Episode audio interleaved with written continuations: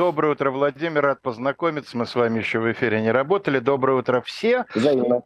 Э, ну что же, Алексей Валерьевич, вы... нам, мне кажется, да. нужно, во-первых, э, Володе рассказать, что все, что мы рассказываем в нашей рубрике, никак не связано с событиями сегодняшнего дня. Вы знаете, да, Ир, я для того, чтобы облегчить нам эту задачу, прям вот в название нашего трехдневного сериала в этот раз эту нашу уже, в общем, такую совершенно устоявшуюся максимум мы внесли, да. Все наши сказы, сказки, рассказы, они неправдивые Вообще. ни разу и не имеют практически никакого отношения к происходящим событиям. Правда, к удивлению своему, открыв сегодня эфир и увидев первые строки чата, я обнаружил, что, оказывается, идея, связанная с наименованиями, она в волнует наших зрителей и слушателей. Не очень понимаю, почему. Собственно, какая разница, как мы называемся, да? Кого это когда волновал? Ну вот, например, значит, наша слушательница Вера Диана из Гродно пишет, как бы вы себя ни называли, вы все равно эхо Москвы живите долго. Привет из Гродно.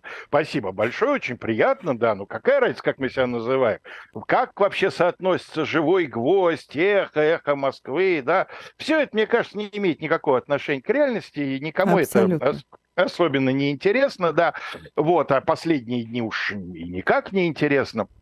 Э, но э, это хороший повод для того, чтобы поговорить о том, что, собственно, такое имя и почему ему придается такое большое значение. Э, на самом деле я знаю довольно много людей, взрослых людей, которые на уже определенном прожитом сроке вдруг начинают задаваться вопросом, не просто вот кто мои предки, да, какие они прожили жизни и так далее, а почему я ношу именно такую фамилию.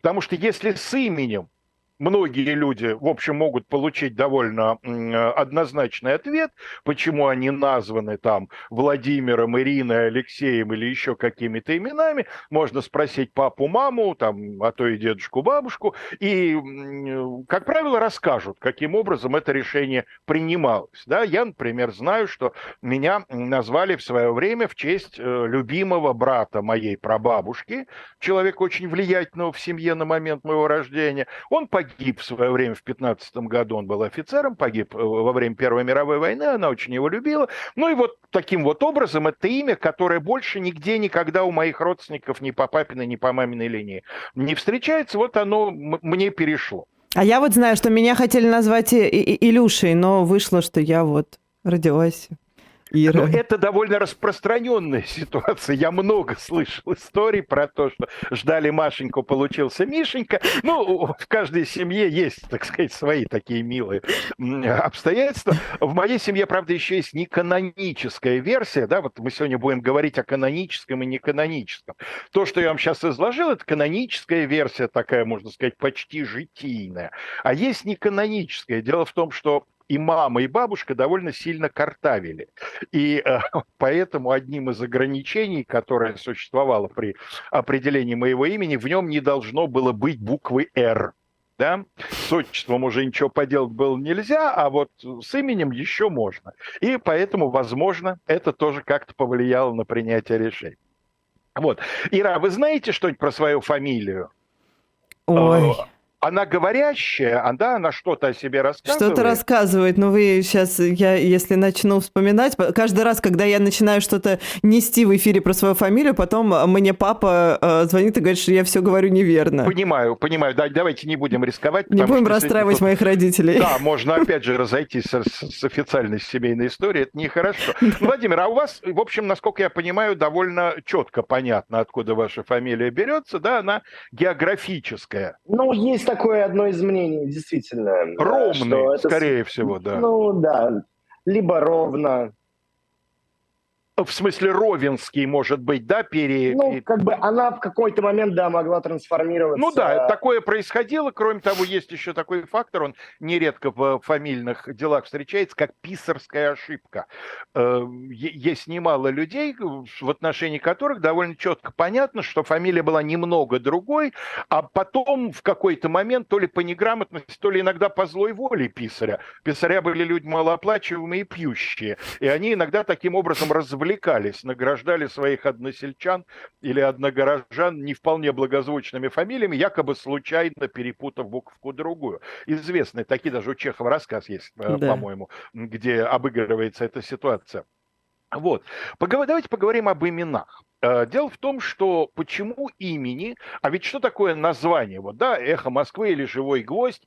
Еще капитан Врунгель помнил, что как судно назовешь, так, да, оно, так и, оно конечно. поплывет. Вот посмотрите на наш YouTube-канал. Был бы он, скажем, «Мертвый гвоздь».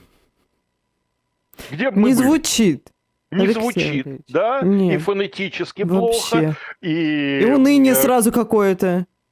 А смотрите, живой гвоздь и уже 911 тысяч подписчиков за, в общем, довольно короткий срок. Хотя, конечно, их число могло бы быть и больше, и это, в общем-то, намек. Или, скажем, был бы живой шуруп. Ну, шуруп, шуруп как это вообще, да, непонятно. Да, а мы гвоздь, мы прямо входим и также прямо выходим. Да, согласитесь, у нас совершенно благородное имя, вполне подходящее для, э, скажем, поименования вождя какого-нибудь не очень большого, но вполне достойного индейского племени. Так вот, э, что название компании, фирмы, организации, что имя человека, по древним верованиям, которые есть абсолютно у всех народов. Вот это поразительно, но э, посмотрите в этнографию, да, так сказать, любого народа, представление о том, что имя определяет судьбу, что оно может быть оберегом или, наоборот, может быть угрозой для человека. Это общечеловеческое, что у, так сказать, народов Полинезии, что у народов Африки, что у народов Европы, да, это представление существует. И у, э, например, восточных славян, да, далеких предков, многих из тех, кто нас сегодня слушает, э, существовало такое представление о том, что без имени ребенка быть не должно. Вот как только ребенок рождается, он должен быть как-то поименован. У Владимира Ивановича Даля даже записано среди прочих народных софизмов такая мудрость. Без имени ребенок – чертенок нельзя, чтобы никак не назывался, не называлось живое существо. У меня, правда, есть пара друзей, у которых... Э, Какое суеверие долгое, уже, вообще-то уже какой-то... Долгое время жил кот, долго и благополучно. И вы его никак не называли кот Нет, просто? Я, я-то здесь ни при чем, у него были другие хозяева, а. но его звали кот. А чем вам не имя? Да, по-моему, Кот Э, может быть. Да, по-моему, тоже. Нет, кот. да, по-моему, тоже. Тем более, что, в общем, всем было понятно, о ком идет речь. Так вот, когда, значит, эм, на земли восточных славян пришло христианство, и вместе с христианством пришли христианские имена, возникла проблема. Христианское имя дается при крещении. Да? А крещение совершенно не всегда происходило вскоре за рождением. По самым разным причинам до церкви далеко добираться, да, например, ребенок родился зимой, живут где-то на выселках в деревеньке, там до, до села, где находится ближайший, или ну, просто приходской храм, да, нужно добираться там несколько десятков, а в некоторых районах страны и сотен верст, и ребенка просто-напросто быстро не покрестишь, священник, до священника не добраться.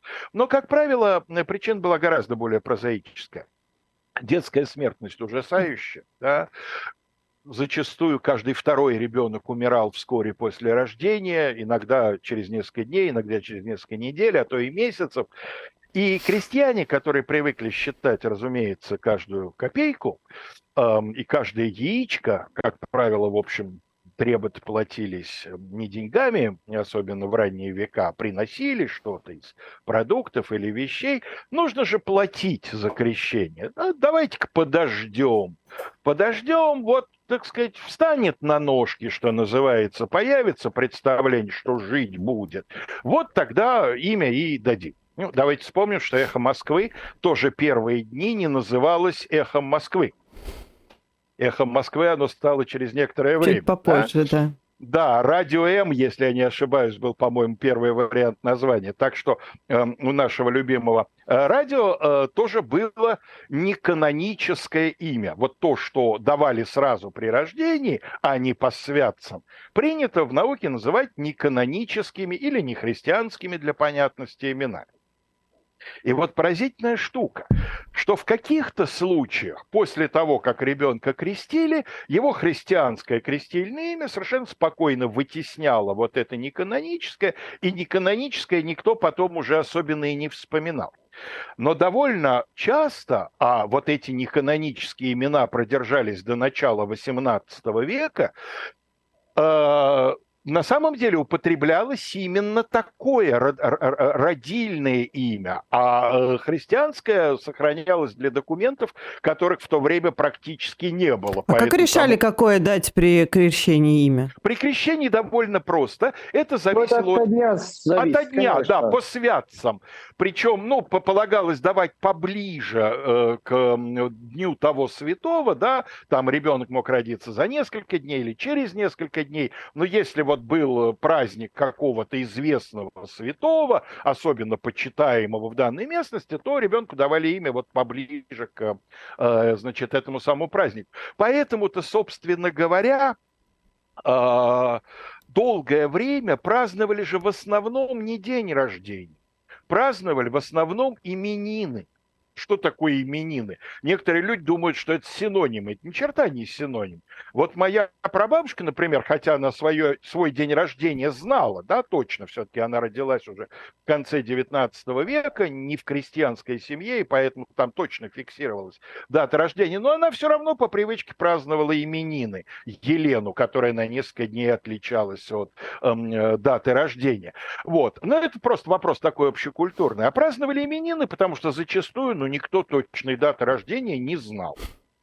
А вот э, День Святого, в честь которого назвали, ну, это понятно. Михаил, он и есть Михаил, да, Михайлов день. Вот, соответственно, где-то там в районе Михайлова дня родился человек и празднует свой день рождения в день своего святого. Вот. А вот с этими самыми э, неканоническими именами там все гораздо интереснее. Их могли давать из-за внешнего сходства – ну, например, родился ребенок, посмотрели, ой, какие губки толстенькие, да, и будет он какой-нибудь губа или губан. Вот, а может быть, э, потому что какой-то определенный порядок, ну, например, знаменитый эм, советский спортсмен, хоккеист Владислав Третьяк, его фамилия, скорее всего, происходит от такого неканонического имени Третьяк. А что такое третьяк? Третий сын в семье. Третий, либо да. третий сын, либо угу. третий ребенок, но, скорее всего, третий сын. Четвертак, кстати говоря, тоже было такое имя. И у меня был... Как издевались начальник... над детьми, что это вообще такое? А это не Даже воспринималось можно не как имя давать, а порядковый номер просто. Вы знаете что? Дело в том, что наше сегодняшнее отношение к детям, оно, конечно, радикально изменилось по сравнению с тем, каким оно было несколько столетий назад. Сегодня дети – это центр мироздания, да, вокруг них вся семья пляшет, там ребенок еще не родился, у него же игрушек до 18 лет накуплено, да, и так далее. Раньше же к детям относились сугубо утилитарно.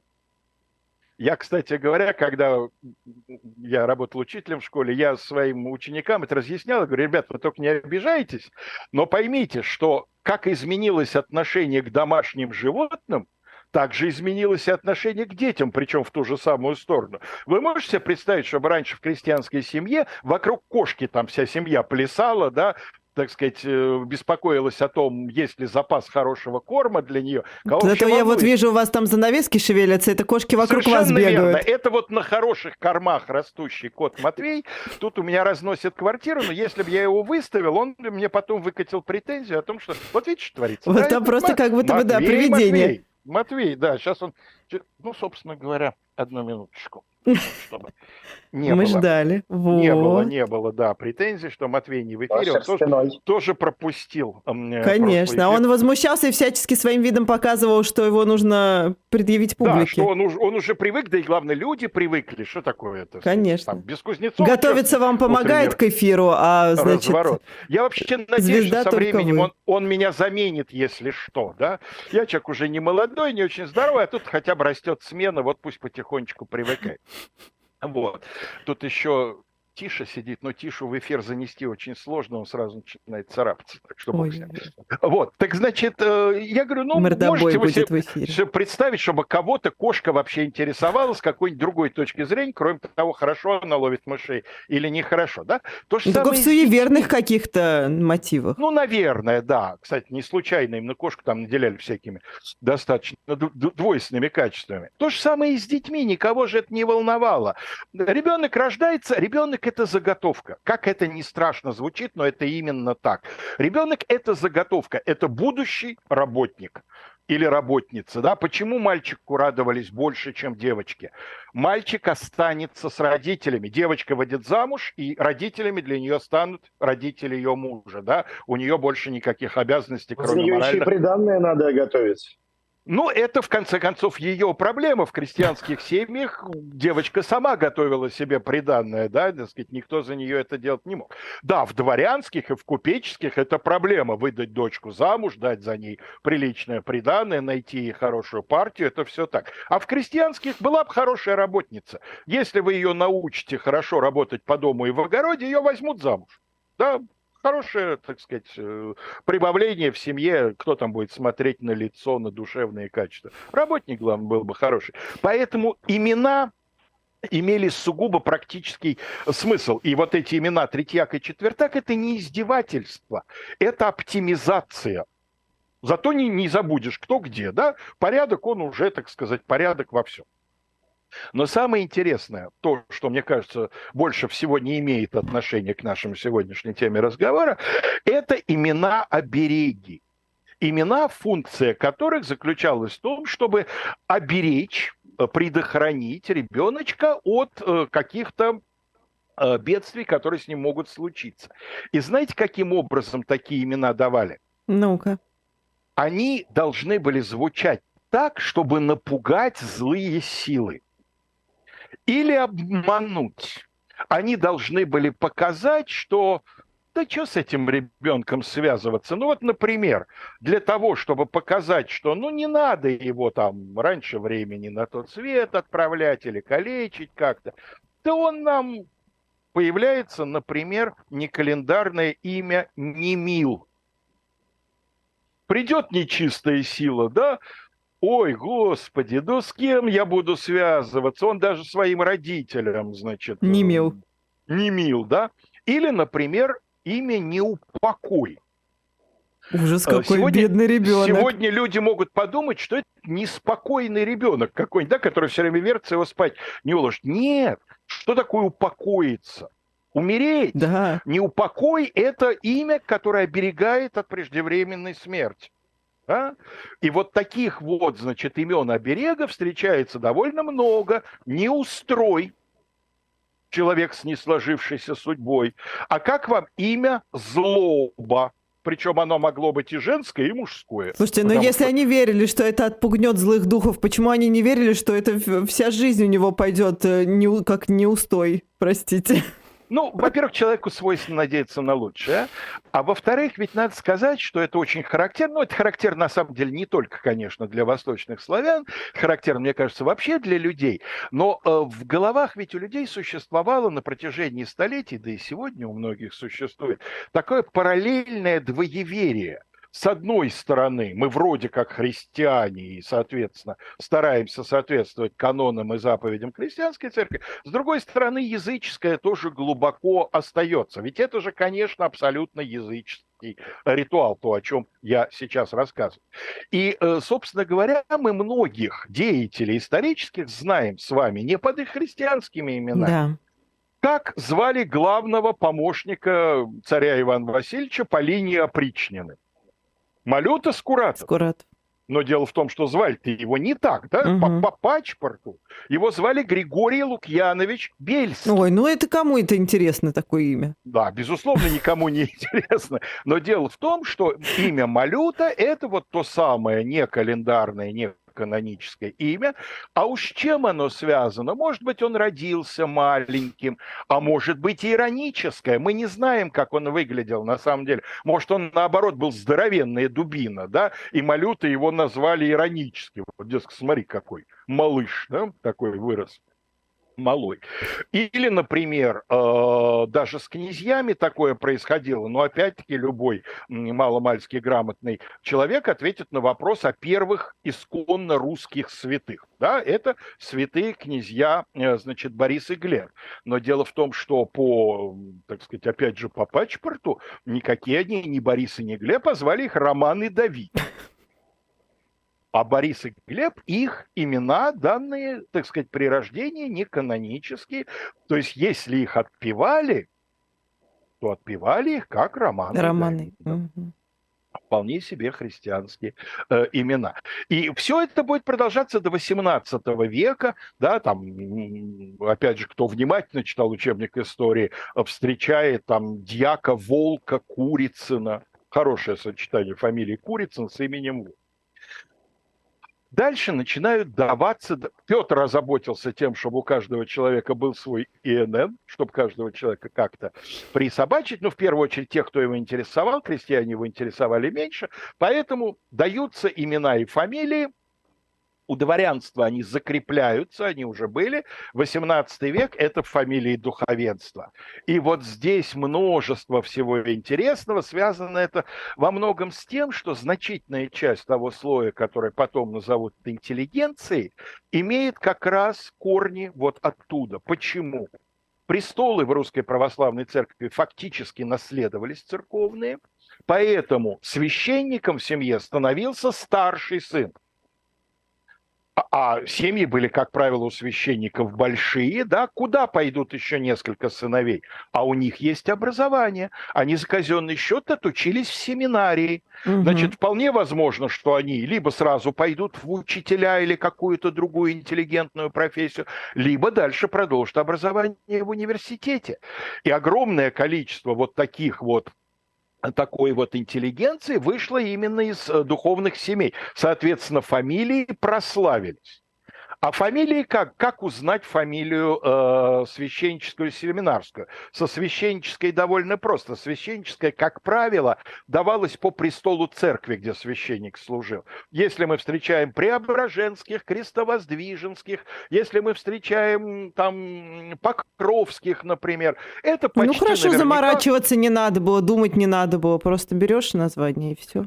А вот э, с семинариями, в которых учились все сыновья, почти все сыновья священников. Там правило было другое. Там при окончании семинария, на самом деле, в процессе обучения, нужно было дать фамилию, и она, как правило, не шла по фамилии отца, даже если у отца священника уже была. Он там, предположим, Троицкий, пятеро его детей учатся в семинаре, у них будет пять разных фамилий, и ни одна не будет Троицкий. Это, правда, не касалось э, священников из территории нынешней Беларуси и Украины, потому что там уже устоялись к этому времени фамилии, это еще из Великого княжества Литовского пришло, и там фамилии, как правило, уже шли э, от отца к сыну.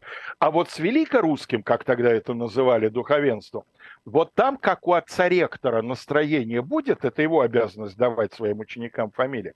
Иногда фамилии давали как за отличие, да, они выражали хорошее качество. Ну, например, беневоленские – если перевести на русский, то добровольские. Могли дать в русском варианте, могли дать в латинском варианте фамилию. Плохих учеников могли наказывать фамилиями. А вот э, иногда, когда отец-ректор запускал этот вопрос и обнаруживал, что выпускной завтра и надо, так сказать, дипломы выписывать и пора называть э, там несколько десятков учеников, он мог пойти по какому-нибудь, знаете, такому вот синонимическому ряду. И как это не смешно, Лютиковый, Тюльпановый, Гиацинтовый – это тоже семинарские фамилии. Лютиковый. Отец-ректор подходил к окну, видел, так сказать, ректорский сад за окном и фигачил всю клумбу там очередному курсу семинарий. Причем хорошо, если с цветами. С цветами, как правило, богозвучно, да. А мог и зверушками какими-нибудь, а мог и рыбками, да, и поэтому тут тоже всякие, значит, бывали неожиданности. А дальше наступает советская власть. Советская власть, как известно, освободила людей во всех случаях в том числе и дало им право прямо в марте 2018 года, когда других проблем у советской власти практически не было, дало право свободно менять имя и фамилию. Но как свободно менять? Нужно было выполнить определенные действия. Сейчас вы увидите хвост. Вот. Значит, сейчас. Просто нечистая сила нужно написать заявление, соответствующее властям, а дальше за счет заявителя в местной официальной газете публиковалось объявление. И два, две недели ждали. Все граждане, у которых могли быть какие-то возражения или кого интересовал вопрос смены гражданина фамилии, могли за это время заявить там какие-то свои претензии, долги, ходатайства, еще что-то. После этого там Дальше уже ЗАГСу выпадала работа, он информировал всякие центральные органы о том, что человек сменил фамилию. И вот э, поскольку это все публиковалось в газетах, а значит осталось что называется, для истории. Вот там, конечно, очень много всего, значит, любопытного мы наблюдаем э, по поводу того, какие фамилии на, на что меняли. Вот в свое время в «Известиях» очень известный наш филолог Олег Лекманов, он у нас на их не раз бывал, написал статью по этому поводу, и там приведены, например, такие данные. Гражданин Живолуп сообщал, что меняет фамилию на Днепров. Дрещук на Полонский, Сопляков на Сибиряков, Синепупов на Зорин, Тупорылов, как вы думаете, на что? На Туппор, а Хренов почему-то на Лондонский я не знаю, зачем он поменял, я бы просто добавил. Да? Хренов лондонский. Ну, звучит Вообще звучит Потё... потрясающе. Как Хренов, Таврический да. или Суворов Рымникский. Ну вот, видимо... В стиле Лепса. Да, вот. Э, знаете, что еще интересно? Э, на это я уж сам натыкался в газете «Вечерняя Москва», которая для Москвы публиковала. Очень популярны были имена из художественной литературы. И сотни в это время появилось Ленских, Печориных и Онегиных. Половина Армении с шекспировскими именами. Да, но это ведь потому, что мы-то с вами и раззнаем, что Шекспир на самом деле был армянин. Конечно. Это вам расскажут Кон... просто Любой вот... армянин любой армянин, причем что в Москве, что в Ереване, что в Тбилиси. Да. Только выйдите на эту тему с ним. Да. количество гамлетов да. грантов и да. других звучных имен. Но это прекрасно, да, человеку вообще свойственно так прекрасно. Ну, и понятно, что это, конечно, все э, широко нашло свое отражение в э, практике коммерческой и политической. Коммерческой колоссальная история кражи брендов, подмены брендов, прилепиться к бренду. Те, кто помнит 90-е годы, хорошо помнят Абибасы и другие, значит, недорогие да. товары, которые продавались с логотипом очень похожим и с названием очень похожим на что-нибудь. Количество напитков, содержащих в своем названии слово «кола», мне кажется, зашкаливает просто-напросто, да, потому что каждому, так сказать, что называется, лестно. Иногда возникали длительные на многие десятилетия растянувшийся процесс. Я, кстати говоря, не знаю, закончился или нет, но вот, например, Тесла, да, все сейчас, любой современный молодой человек скажет, ну, понятно, Илон Маск. А, фиг там Илон Маск. В 1946 году в Чехословакии был зарегистрирован концерн Тесла. Люди старшего поколения прекрасно помнят, который производил э, различного рода электрическое оборудование, радиоприемники, лампочки даже в том числе. Вот, там потом, когда Чехословакия распалась, там с ним происходили всякие пертурбации, сейчас это имя разошлось на пару десятков различных компаний. Вот, но Понятно, что Илон Маск не крал у чехословацкого концерна, ну не Сименс все-таки, прости господи, да, это название восходит к единому источнику, к имени Николя Теслы, да, знаменитого изобретателя. Но, тем не менее, вот процесс, так сказать, был, а может быть, в каком-то вялотекущем варианте до сих пор судятся за им.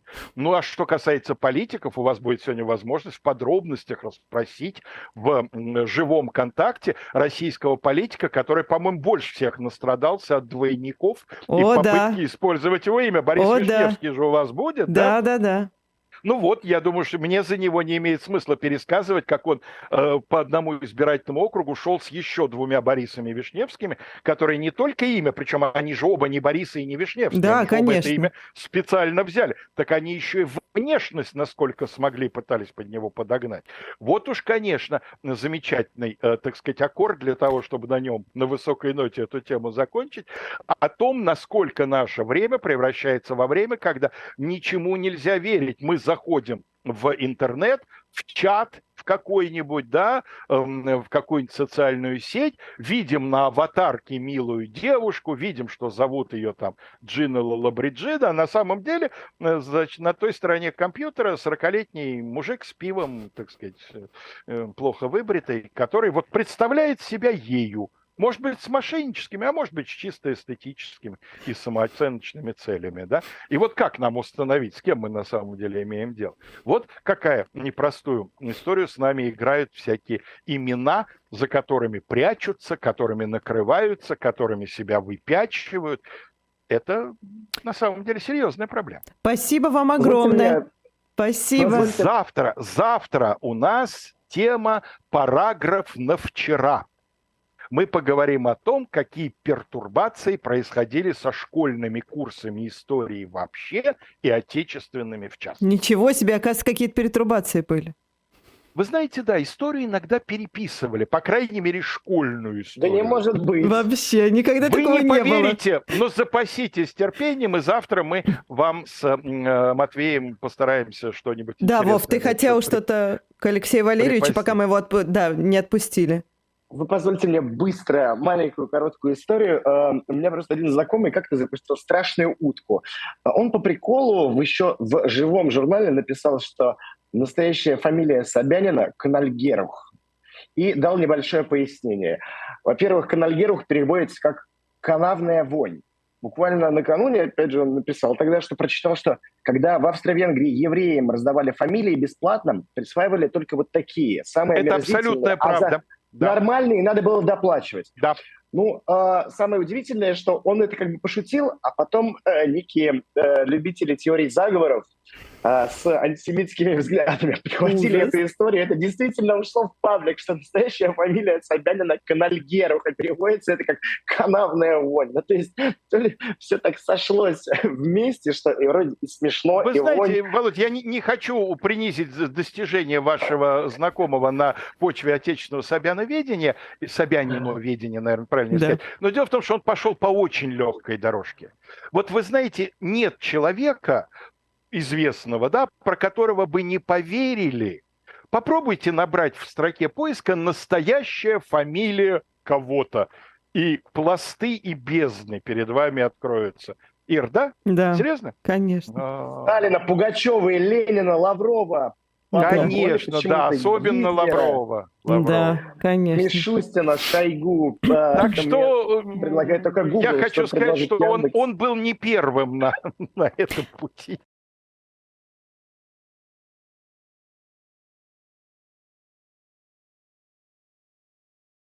Я решил немножко отойти э, от нашего принципа рассказывать всякие полные небылицы и все-таки привязаться к некоему событию. Да?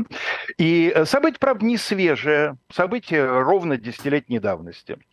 Э, И произошло на другом конце Европы, а именно в Великобритании. И вот в феврале 2013 года тогдашний министр образования, а надо сказать, что в Великобритании система образования состоит из э, образования государственного и образования частного.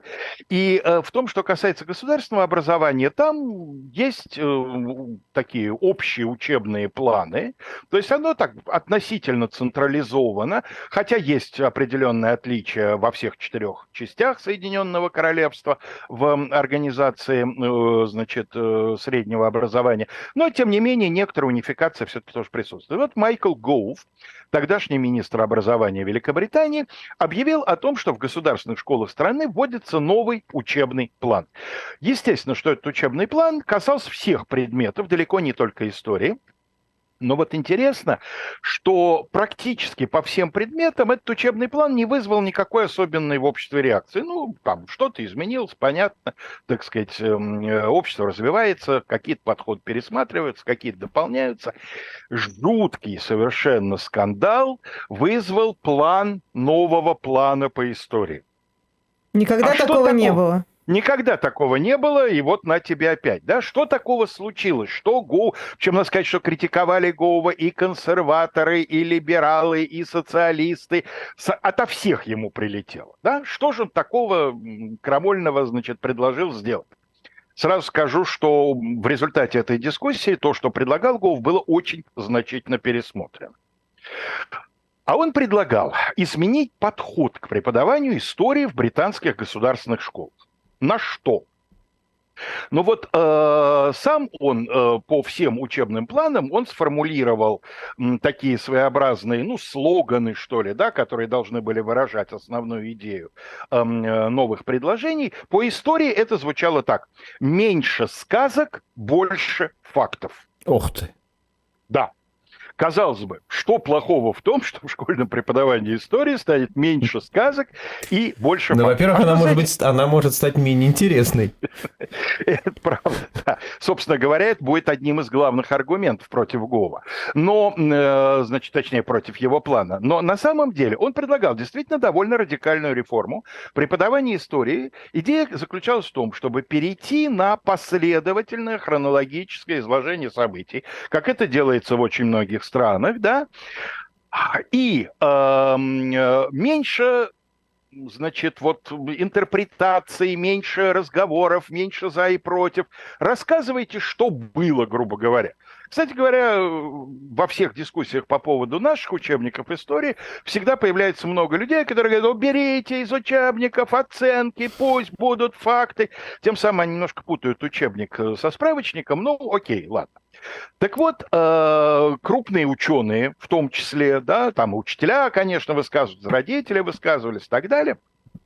Но крупные ученые и вообще, как говорится, лидеры мнений э, набросились на голову вот с чем. Ну, например, обозреватель газеты «Гардиан» Дженкинс обвинил его в следующем. Гоуф, подобно Сталину, хочет указывать, какую именно историю нам изучать. Так.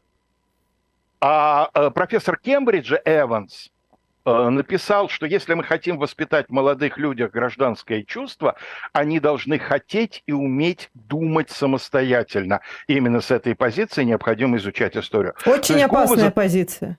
Гоу, ну, ну, Кембридж же, господи, что же, так сказать, рассадник-то известный, да? Конечно. Кто с них возьмет? Э, Ми-5, Ми-6 практически целиком комплектуются выпускниками Кембриджа, как мы знаем. Да. Так вот, э, надо сказать, что э, Гова обвинили именно в том, что вместо того, чтобы э, развивать в молодых людях умение анализировать, умение формулировать свою собственную точку зрения, умение ее отстаивать, он предлагает некий конечный нарратив. Вот то, что имеют в виду люди, которые кричат «хватит переписывать историю», что он предлагает некую написанную историю, которую не надо анализировать, которую надо выучить Мгм. и потом на экзамене ответить. Пришлось оправдываться, пришлось вносить многочисленные изменения. Ну вот, например, мне очень понравился такой пример. Славная революция 1688-89 год, да, окончательная, так сказать, победа демократии в Англии, откуда берутся очень многие по сей день действующие принципы английской британской теперь уже государственности, да, практически бескровная. С этой точки зрения, ну, ничто не мешает превратить ее в демонстрацию того, какие мы хорошие, какие вот, какое это замечательное событие, да. И это, собственно, предлагалось в этом учебном плане. Вот такое светлая страница нашей истории. Но нашлись гады, в том числе и с университетскими степенями, которые тут сказали, ну да, Сама славная революция, сам-то переворот произошел практически бескровно. А потом, что началось как его следствие? А якобитские восстания, а преследование религиозных диссидентов, что было, в общем, действительно прямым следствием этой славной революции. Пришлось опять-таки вносить изменения, опять говорить о неоднозначности. Да? Вот эту попытку э, ввести большую однозначность министру, собственно говоря, и э, министра этим и укоряет. Бывали такие случаи, надо признаться, и в нашей сложной, но славной истории. С какого момента в России начинают изучать историю? Ну, в общем, более или менее систематически со второй половины XVIII века. До этого история могла входить в программу обучения отдельных дворянских э, учебных заведений, ну, например, эм, э, того же Пажеского корпуса при Анне Иоанновне, основанного, но как факультативный предмет, как предмет по выбору. Хочешь, знакомься, а требовать не требуем, в отличие от математики, русского языка там и других, так сказать, полезных э, предметов.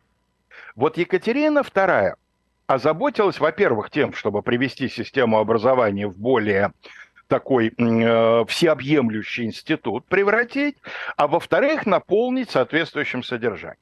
И вот при ней вводится положение об училищах, которые были двухгодичными и четырехгодичными. В двухгодичных изучение истории не предполагалось. Там самый, что называется, ликбез, минимум миниморум. А вот в четырехгодичных училищах уже вводились начало географии, начало истории и другой, так сказать, более сложной картины мира. Понятно, что, как и очень многие другие преобразования, позаимствованные, откровенно позаимствованные у Европы, значит, пригласили иностранцев.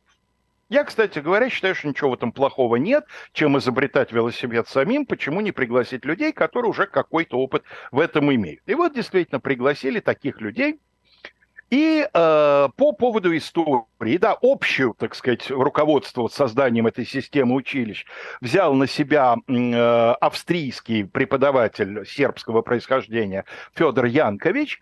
Он наметил основные направления для всех предметов, для всех учебных пособий, ну, а конкретно уже историей занимался Йохан Стритер или Штритер, выходец из Германии, который преподавал э, в России, и вот ему поручили, значит, под подготовку пособий по истории. Он за это взялся. Взялся с уважением, с пониманием, где он находится, поделил историю России на два больших периода. 862-1462, то есть начало правления Ивана III. Этот период был назван от основания в России монархии до победоносных ее времен. Так победоносные времена, казалось бы, а что дальше-то будет? А дальше еще лучше. 1462-1762 воцарение Екатерины, да, от победоносных России времен до времен ее силы и славы. Красиво. Имелось указание. Вообще надо сказать, что матушка Екатерина Алексеевна один из всего двух правителей России за последние 300 лет, который не просто к истории относился очень внимательно, а лично и подробно занимался содержанием курса преподавания, редактированием учебных пособий. Фамилия второго уже То есть сегодня некоторые прозвучала. параграфы буквально собственной рукой, да? Да, да, есть ее замечания, причем очень обширные замечания. Сейчас я вам кое-что процитирую, чтобы так сказать, генеральную линию уловили, да, направление того мысли, э, направление мысли. Вот как она, собственно, поставила задачу. Всякое важное происшествие или дело описывать таким образом, дабы оно служило в поощрение или в предосторожность людям нынешних и будущих времен. Замечательно, да? Ну, довольно Из четкая любого... методичка, да. Методичка, нет, а методичка, на самом деле, попробуй с ней не согласись. История должна учить. До Ключевского еще полтора столетия с его историей не учительница, а надзирательница. Да? История должна учить. Но это не Екатерина, это общее убеждение эпохи просвещения. Да? В то время все передовые люди полагали, что история обязательно должна учить. Так что инструкция, я считаю, замечательно. Но Штритер тоже был человеком эпохи просвещения. И когда он написал пособие, а Екатерина с ним добросовестно ознакомилась, у нее возникли замечания. Вот, например, Ольга, имеется в виду княгиня Ольга, да? Здесь паки возобновлены нелепые басни об убийстве древлян, что послов древлянских в яму зарыли и птицами коростин, то есть искоростень, зажгли. Что же, собственно говоря, не так-то? Ну, действительно, Нелепые есть басни, легенда, очень хорошо. Легенда хорошо известная, да, которая называется «Месть Ольги», да, так сказать, в повести временных лет излагается. Что, собственно, так накинулось-то государыня? А вот что Первое предприятие великой княгини Ольги было, чтобы наказать и в послушание привести древлян, которые, убив супруга ее великого князя Игоря, думали тем сделаться независимыми. Вот гадость какая, угу. да? Сие она, счастливо учинив, восстановила в земле древлянской порядок и расположила вновь подати. Это очень, очень еще ведь важный психологический момент. А, дело в том, что Екатерина женщина, на троне, как бы это, может быть, не банально прозвучало, и для нее и, очень конечно, важно было... Ольги у нее конечно, княгиня да. Ольга для нее это очень важный персонаж, потому что она как бы доказывает, смотрите, такое уже было, это были хорошие времена для вас, для всех, и это такая конечно. хорошая правительница, поэтому очень важно было это а, для нее показать. Надо, надо сказать, что вообще а, каждый, кто высказывался по поводу нахождения Екатерины на престоле в духе типа «А что это у нас государство баба держит?» Это цитата. А, отправляли ссылку. Просто за такое высказывание в ссылку мигом. Все как сейчас. Ну, Друзья мои, не совсем, вот именно, да, Ира, да. все как сейчас. Ну, сейчас в бан вам... отправляются, примерно. Я принес вам благую весть. А, создатели современных российских учебников истории обнаруживают полную преемственность с тем великим курсом, предначертанным матушкой Екатериной Алексеевной. Вот, например, в пособии, которое появится в российских школах с 1 сентября. А вы его уже значит, читали, да? Э, я отдельные фрагменты, у меня пока прекрасно. нету, э, так сказать, возможности насладиться текстом от первой до последней буквы. Но вот, например, к одному из последних параграфов дается вопросы и задания. Вопрос номер четыре, точнее, задание номер четыре. Сформулируйте причины, не менее трех, политического кризиса 2014 года на Украине. Какие позиции в отношении этого события заняли Россия, страны ЕС и США? Какие угрозы для населения Крыма сделали необходимым его выход из состава Украины? Необходимым, да, и воссоединение, и воссоединение с Россией. Вот, это же восходит, безусловно, вот к этим самым, так сказать, расстановкам точек над «и», что первое предприятие Великой... Вот. А, надо сказать, что э, замечаниями э, императрица не ограничилась, а вышла на уровень обобщений. Господин Штритер откуда уроженец? Конечно, он какую ни есть национальную систему имеет, которой натягивает остерегитесь от всего, написала Софья Августа Фредерика Ангальцербская. Да. да? Штриттер-то у нас откуда уроженец? Как не вспомнить другого великого российского политика? Их же пишут на иностранные гранты, сказал он про учебники. Вот авторы и танцуют польку-бабочку. Угу. А? Помните, конечно. Это, а мы еще генетический так... тест не делали этих политиков. Веху, да. Так. Вот. Вот по поводу Ивана Грозного, например, что в конечном варианте того учебника, отредактированного Екатериной, говорилось. Летописатели повествуют, что был он строг и вспыльчив, но при этом справедлив, храбр в награждениях, щедр и особенно старателен просвещении и благоденствии России. Уж не Иван ли Грозный? Да, Иван Грозный, Конечно. я прямо сказал. Да, да. И вот то, что Россия после этого благословенного и щедрого правления лежала практически в руинах, ну, это уже не важно. А важно, каков он был, да. Надо сказать, что это все началось, конечно, не при Екатерине. Уже в середине, еще при поздней Елизавете, в середине XVIII э, века, разгорелась знаменитая полемика, которая потом горела ровно и мощно. Полемика по поводу отношения к отечественной истории – когда сцепились два, без всякой иронии говорю, выдающихся ученых, немецкий историк Герхард Миллер или Мюллер, сделавший необычайно много для становления. Ах, сколько семинаров на истфаке мы этому посвятили. Еще бы, да. Байер Миллер Шлецер, да, как вера, надежда, любовь, конечно. Ну и Ломоносов, который обиделся, так сказать, который великим историком, прям скажем, не был. Э, тут он, пожалуй, наименее Зато он был наш. Зато он был великий патриот, да? Вот э, как Миллер э, несколько недоуменно, как мне кажется, оценил ломоносовские наезды. Он хочет, чтобы писали только о том, что имеет отношение к славе. Не думает ли он, что от воли историка зависит писать, что ему захочется? Или он не знает, каково различие между исторической диссертацией и панигерической речью? Откуда он почерпнул это правило, будто следует умалчивать о том, что не относится к славе? Но ведь между славой и бесславием есть обширнейшее поле для истории, занимаемое большим количеством фактов и событий. Сюда относятся происхождение племен, по большей части довольно темное, начало государства с малого, дикие нравы предков, несчастные войны, притеснение от соседей, пороки отдельных лиц, иногда довольно гибельные для государства, общественные бедствия и многие другое, что, по мнению историков, не имеет отношения ни к славе, ни к бесславию об этом всем нельзя умолчать в истинном историческом повествовании. Какой Ломоносов, наивный взгляд. Абсолютно. И Ломоносов ему ответил просто вот в граните. Я не требую панегирика, но утверждаю, что нетерпимы явные противоречия, оскорбительные для славянского племени. Ну, вот сюда так. относится, например, нормандская теория, о чем, я думаю, нашим зрителям хорошо известно.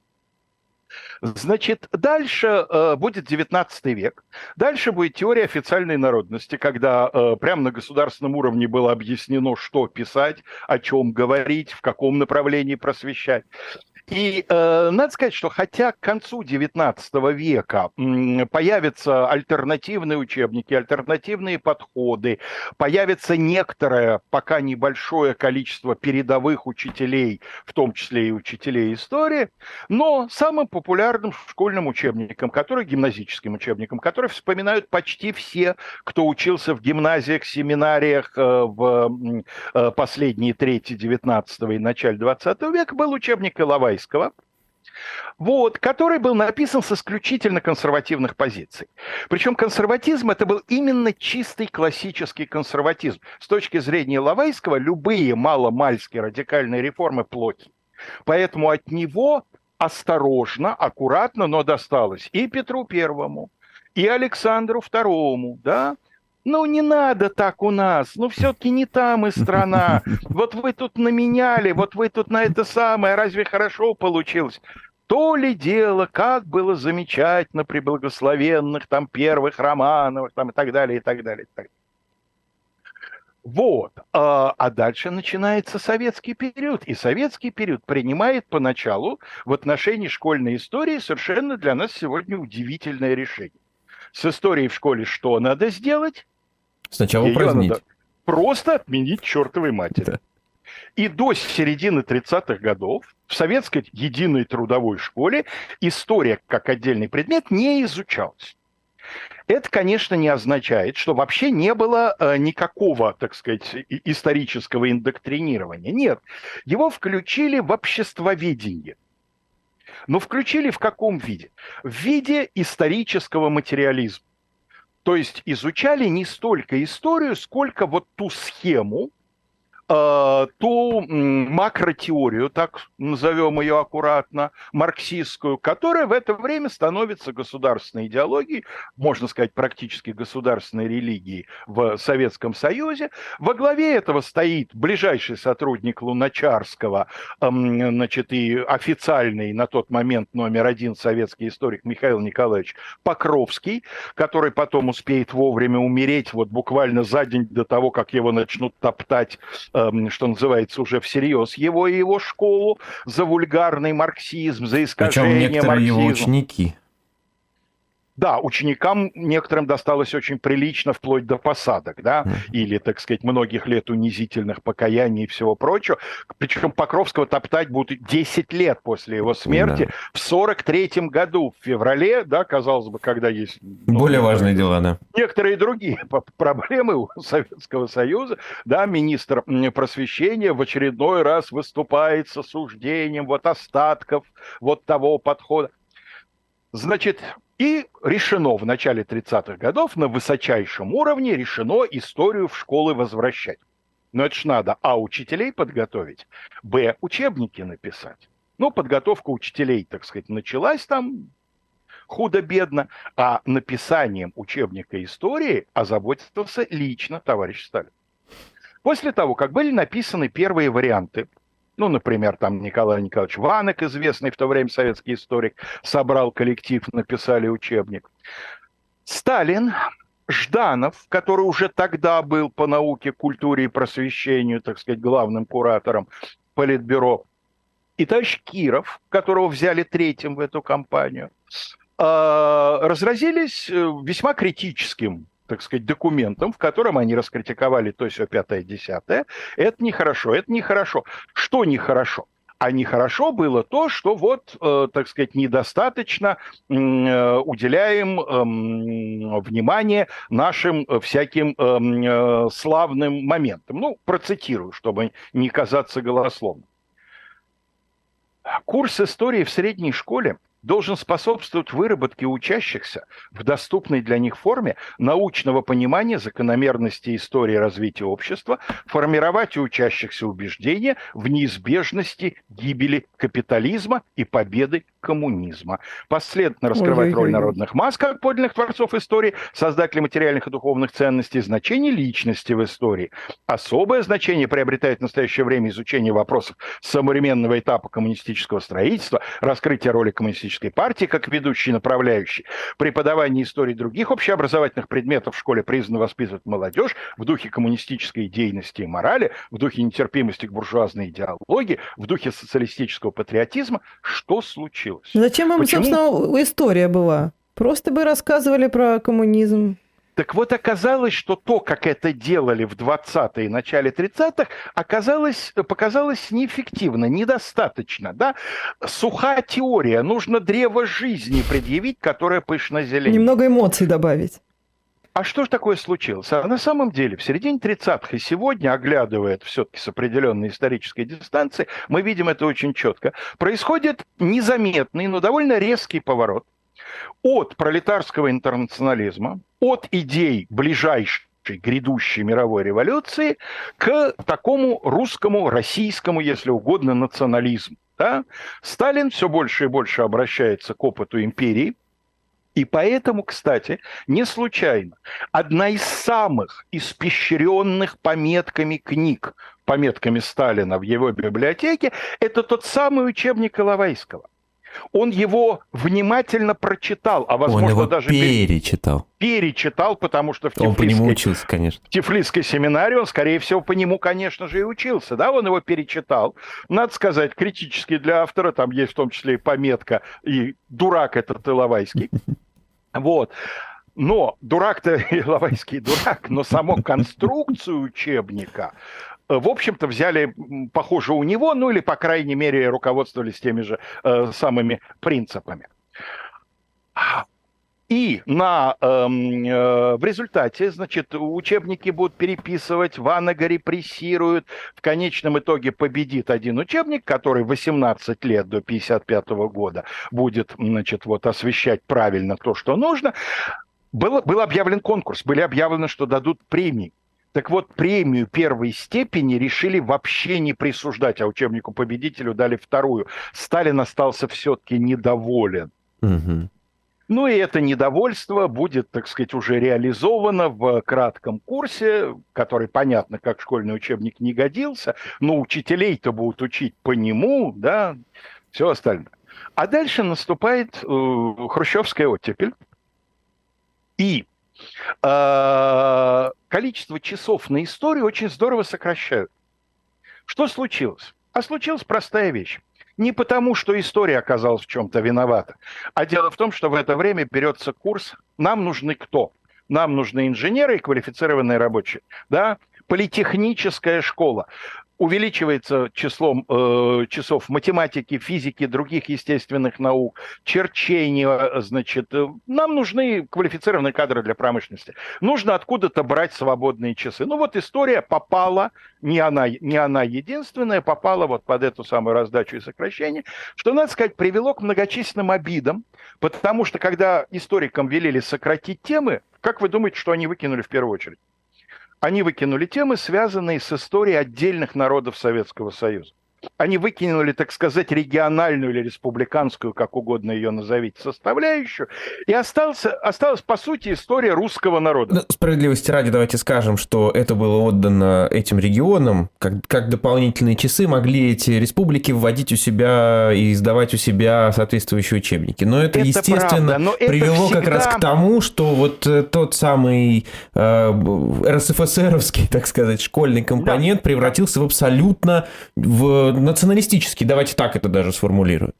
Слушайте, но это же произойдет и в 2000-е годы. С чего начнется недовольство учебниками?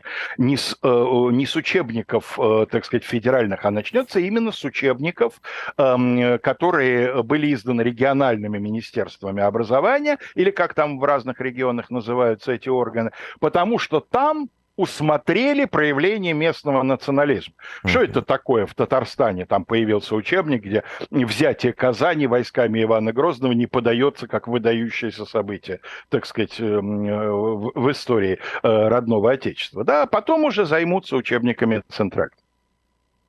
После того, как Хрущева значит, отправят на пенсию, выстроится то тот подход, та парадигма, э, с которой, я думаю, большинство наших слушателей как раз и знакомы, потому что это с 65 -го года. Вот это памятное нам линейное построение, когда в четвертом классе э, рассказы о родной истории, да, такой пропедевтический курс. Дальше пятый класс «Древний мир», дальше шестой класс «Средние века», дальше история Отечества постепенно, там на каком-то этапе она начинает микшироваться с всеобщей историей. Вот все мы учились поэтому вплоть до учебника Кима Кукушкина, который венчал, э, значит, все это великолепное здание. Что же у нас с вами сейчас? Сейчас у нас с вами торжество традиционного подхода. Вы знаете, я наткнулся на статью полутора десятилетней давности в «Новой газете», тогда как раз обсуждался так называемый, э, значит, э, федеральный э, не стандарт, а сейчас выскочило у меня слово из головы. Ну, в общем, такой вот минимум того, что должно угу. быть в, учеб... в учебниках истории, обсуждался тогда еще довольно бурно, поскольку еще, еще что-то обсуждалось седьмой год. И вот автор статьи Александр Мелленберг, к сожалению, через пару лет после этого нас покинувший, замечательный историк и учитель истории. Вот, он написал фразу, которая мне очень понравилась. Правильный учебник истории как правильный пацан должен умело бросать пальцы перед чужими, заставить своих уважать себя крутого и в то же время с почтением относиться к авторитетным людям. То есть должен вести себя по принятым политическим понятиям. Гениально. И еще одна цитата, более свежая, это уже 16-й год, из видного отечественного историка, доктора исторических наук. Э, я прошу прощения, вот ту цитату, которую я сейчас приведу, вот она как раз к обсуждению вот этого базового стандарта. Александр Мелленберг тогда написал статью э, в связи с подготовкой знаменитого учебника Филиппова Данилова, uh-huh. да, который должен был правильно осветить, так сказать, историю 20 века, и прочитав который, девочка 11-классница сказала, я поняла, Сталин эффективный менеджер. Uh-huh. Это вот именно оттуда, да. Так вот, а вот к этому самому значит, э, историческому минимуму были сказаны такие слова. Это важный первый шаг к преодолению унаследованной из 90-х годов нелепой интеллектуальной междоусобицы. Здорово, да? Красиво, Бессм... красиво. Бессмысленного разнообразия точек зрения Ух. на историю страны и навязчивых идеологизированных толкований главных ее событий. Но мы понимаем, что навязчивые и идеологизированные – это те навязчивые и идеологизированные, которые неправильные. Вы знаете, а которые... интересно теперь, чья цитата. Чувствую, что доктор, но Геббельс или Мединский пока еще не, не, не, конечном итоге наша цель выстроить вместо этой какофонии mm. каноническое, mm-hmm. базовое понимание отечественной истории. Музыка, просто. музыка, музыка, конечно. В рамках ее единой логики, непрерывности, взаимосвязи и преемственности всех этапов и эпох, уважения ко всем страницам нашего прошлого. Ну что, Максим Геббельс или Мединский? Ну, чувствую, что ну... доктор, понимаете? Вот, вот это я чувствую. А вот кто, не пойму. Да, ну чувствуете, что не терапевт, да? Чувствуете, что, что хирург. Но Мединский, конечно же, да? Вы знаете, в завершении перед вопросами, которые могут последовать, я хочу процитировать, во-первых, просто как забавный момент, э, учебник, который использовался вот в том самом упомянутом мной шляхетском или шляхетском корпусе, э, он был написан в виде катехизиса, то есть в виде вопросов и ответов. Прекрасно. Я думаю, что это наше будущее. Это наше будущее. Мы однозначно. еще к этому придем, да? Что об Артаксерксе II знать должно? У него было 360 наложниц, с которыми прижил он 115 сынов. Правда полезный? Невероятно просто. Какие беспутства объявляет особливо история о Калигуле? Оное сообщает, что он желал, чтобы римский народ имел одну голову, чтобы можно было отсечь оную одним ударом. Дальше вопрос, на мой взгляд, просто вот Господи, почему какой, еще нет такого учебника? Я прям Какой удивляюсь. конец имела сия орлеанская девица? Так. Англичане, поймав ее в сражении, сожгли живую в 1431 году как волшебницу. Вот так. Ну, а что, а, а, а что, не так? Ну, во-первых, конечно, не совсем так ее, не как волшебницу сожгли, но неважно. Мне кажется, хорошо настолько, что вот эти мелкие да. придирки я только порно пришли. А для завершения, перед переходом к вопросу, да.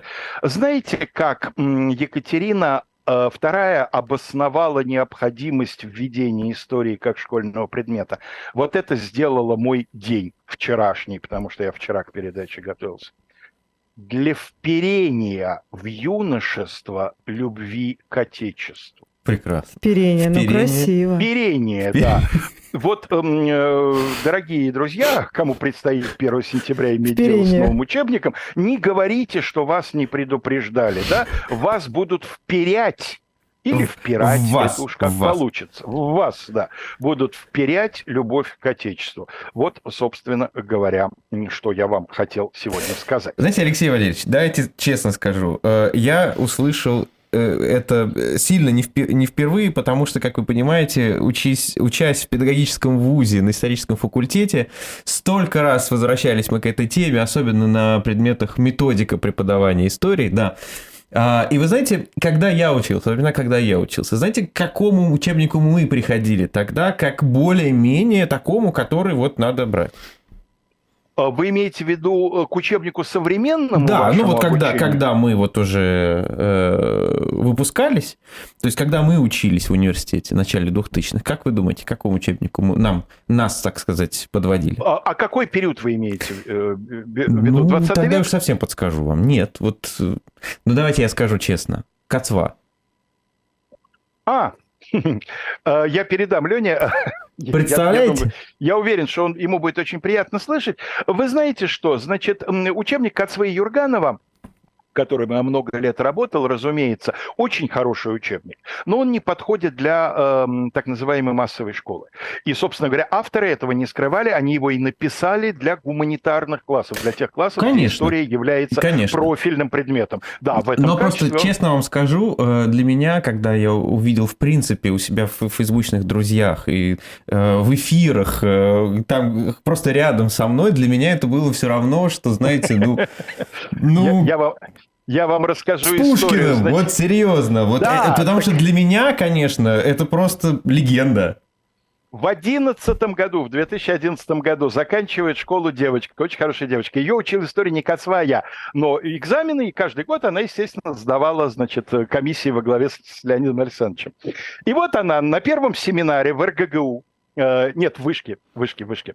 На первом семинаре, значит, а, готовится, там хорошо готовится, девочка замечательная, умница, э, делает обстоятельный глубокий ответ, дает, значит, ее преподаватель спрашивает, ну вот чувствуется, что вы привлекли там дополнительные источники, скажите, почему вы готовились. Ну и она, среди всего прочего, говорит, ну вот справочник КАЦВы, там это для поступающих в вузы, не, не школьный учебник, такой да, да, да. зеленый том большой. У нас некоторые к экзаменам готовились по нему. Конечно, нет, он замечательный, замечательный замечательный, прекрасный. Вот, и э, девочка, да, и преподаватель говорит, хороший, хороший, да, прекрасный, значит, материал.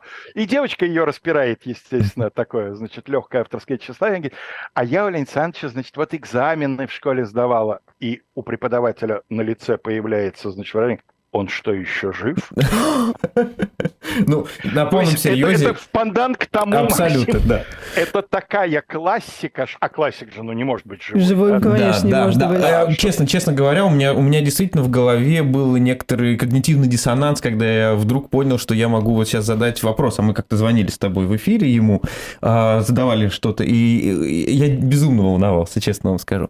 Но, Но я хочу напомнить, да. что теперь у всех наших слушателей и зрителей есть возможность раз Именно в неделю так. смотреть просто передачу Наслаждайтесь, дорогие друзья, в том правда. Числе это... задавать вопросы, да, и на некоторые вопросы мы стараемся ответить, если они нам, как говорится, опять же, в пандан. Вы как раз говорили про вопросы, Алексей Валерьевич. Да. И как раз в Твиттере у Кирилла Мартынова э, есть некоторые скрины из этого самого нового учебника. Они уже много где есть. И да. тут вот вопросы и задания. Ну что, давайте. Первый вопрос. Докажите, что в начале 21 века Россия была открыта для партнерских отношений со странами Запада. Как страны Запада воспринимали такую позицию России? Второе задание. Почему история играет важную роль в идеологическом противостоянии государств? А вот согласитесь, второй вопрос буквально из 18 века. Прямо Конечно. Вот... Третий Он из 18 вопрос. века, да. Третий вопрос. Почему именно Украина играет ключевую роль в идеологическом противостоянии Запада с Россией? Приведите пример антироссийской политики, проводимой украинскими властями. А дальнейшие вопросы два я прочитал да. раньше, потому что Не я пользуюсь, естественно, тем же, тем, тем же скрином, да. Да, а, с ребят, помощью э... дополнительных источников форма... информации в форме тезисов сформулируйте основные положения Минских соглашений, заключенных в феврале 2015 года. Подумайте, вопрос, да, подумайте, подумайте, могло ли выполнение этих соглашений положить конец конфликту ну, Это, кстати, на очень сложный вопрос. На него невозможно ответить. Абсолютно. Это если отвечать подумавши. Конечно, а если отвечать отвечать то, что надо отвечать, то как бы На все такие вопросы, как в бой, нужно бросаться. Да. Завтра у нас тоже тема, естественно, историческая, и эм, э, взята э, в качестве заголовка э, фраза известного римского императора. Завтра мы освежим, естественно, этот эпизод. Посмотрите, какую я вырастил капусту. Mm-hmm. Мы поговорим о политиках, которые удалялись от активной политической деятельности в деревне. Ну и вообще находили себя, так сказать, на новом Ну и находили поприще. себя, да. да, так сказать, в провинции у моря, скажем так.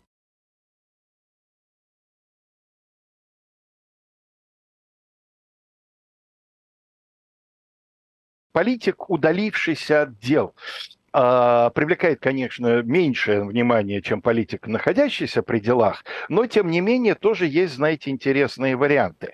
Мы взяли эм, в качестве названия сегодняшнего кусочка прекрасно известную всем поклонникам советского кино фразу из эм, э, сообщения интеллигентного рабочего Гоши, он же Гога, он же Гора, э, он же Георгий Иванович, о императоре, римском императоре Диоклетиане.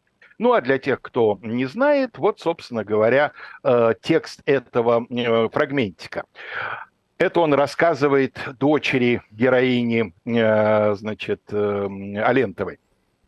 Был такой римский император Диоклетиан, кстати сказать, очень приличный император.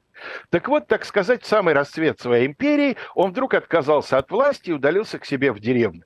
А когда из Рима приехали, чтобы просить его вернуться к власти, он сказал, если бы вы видели, какую я вырастил капусту, вы бы перестали меня уговаривать. И не вернулся, спрашивает девушка. Нет. Так что не все хотят быть руководителями. Хотя справедливости ради, надо сказать, что, кажется, это чуть ли не единственный случай в мировой истории. Алексей ну, Валерьевич, а скажите, да. пожалуйста, когда вы смотрели первый раз э, Москву слезам, э, Москва, Москву... Москва слезам, Москва слезам Моск... не верит. Москву не верящую слезам, так да. сказать, да?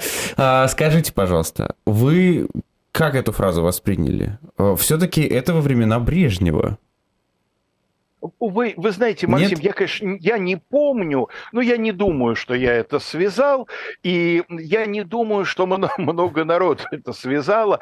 Вот. Тем более, что, кстати говоря, насколько мы сегодня знаем, Леонид Ильич-то последние годы вот именно за, так сказать, официальный свой пост не цеплялся и даже просил отпустить его в э, отставку и на пенсию по причине плохого самочувствия. И надо сказать, что в отличие от некоторых персонажей сегодняшнего моего рассказа, он, похоже, это делал без всякой задней мысли, вполне искренне. Вот, но не был отпущен, потому что, а как же, что ж такое-то, да, какие же? У нас на пенсию только увольняют, как Хрущева, о котором, я надеюсь, сегодня нам удастся поговорить, потому что к выращиванию капусты, к повторению, так сказать, модуса императора Диоклетиана, он, конечно, ближе всех остальных. Вот. Давайте разберемся с Диоклетианом, потому что э, герой Алексея Баталова в целом рассказал историю, в общем, вполне прилично, но там, конечно, некоторые акценты расставлены неправильно. Эм, сказать, что Диоклетиан ушел в отставку э, на пике могущества империи, это, в общем, сильное преувеличение. Надо сказать, что э, Диоклетиану по его происхождению императором вроде как быть не светило, он из самых низов, он сын вольноотпущенника из Далмации, то есть его дедушка был рабом, да, это Хорватия вот, нынешняя. Это нынешняя Хорватия, mm-hmm. это, в общем-то, город Сплит. Mm. Вот то, то, куда он потом удалится, его родное место, это нынешняя территория нынешнего Сплита. Капуста, видимо, там действительно должна э, хорошо э, расти. Тепло, увлажнение, все, что ей нужно. Не знаю, если там бабочки-капустницы, но в конце концов с ними можно бороться. Так вот, э, он из солдат, он действительно прошел, так сказать, все этапы военной карьеры. И то, что он стал императором, как раз следствие того, что в Римской империи в это время период кризиса, период лихорадочной смены императоров, очень часто с убиением предыдущих, гвардия претарианская буквально ставит своих любимцев.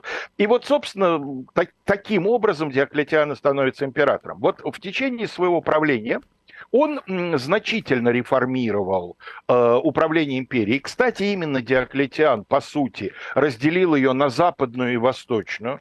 Конечно, не имея в виду, видимо, того, что произойдет в дальнейшем, да, ее распада, гибели Западной империи, там, довольно сложного существования, хотя и долгого, Восточной. Вот, он имел в виду удобство управления, для чисто административных целей. Он имел в виду преемственность власти, потому что похоже, что именно он изобретает пост вице-президента, так сказать, как это потом будет называться, потому что при нем и его соправителе Максимиане появятся два лица, Цезари, которые будут, в частности, вот и на тот случай, что если что-то случится с одним из императоров, сразу, ну, так сказать, находится человек, который хотя бы на время занимает это место. Э, надо сказать, что Диоклетиан это помнят, особенно в христианском мире, в первую очередь, как одного из самых жестоких гонителей христиан.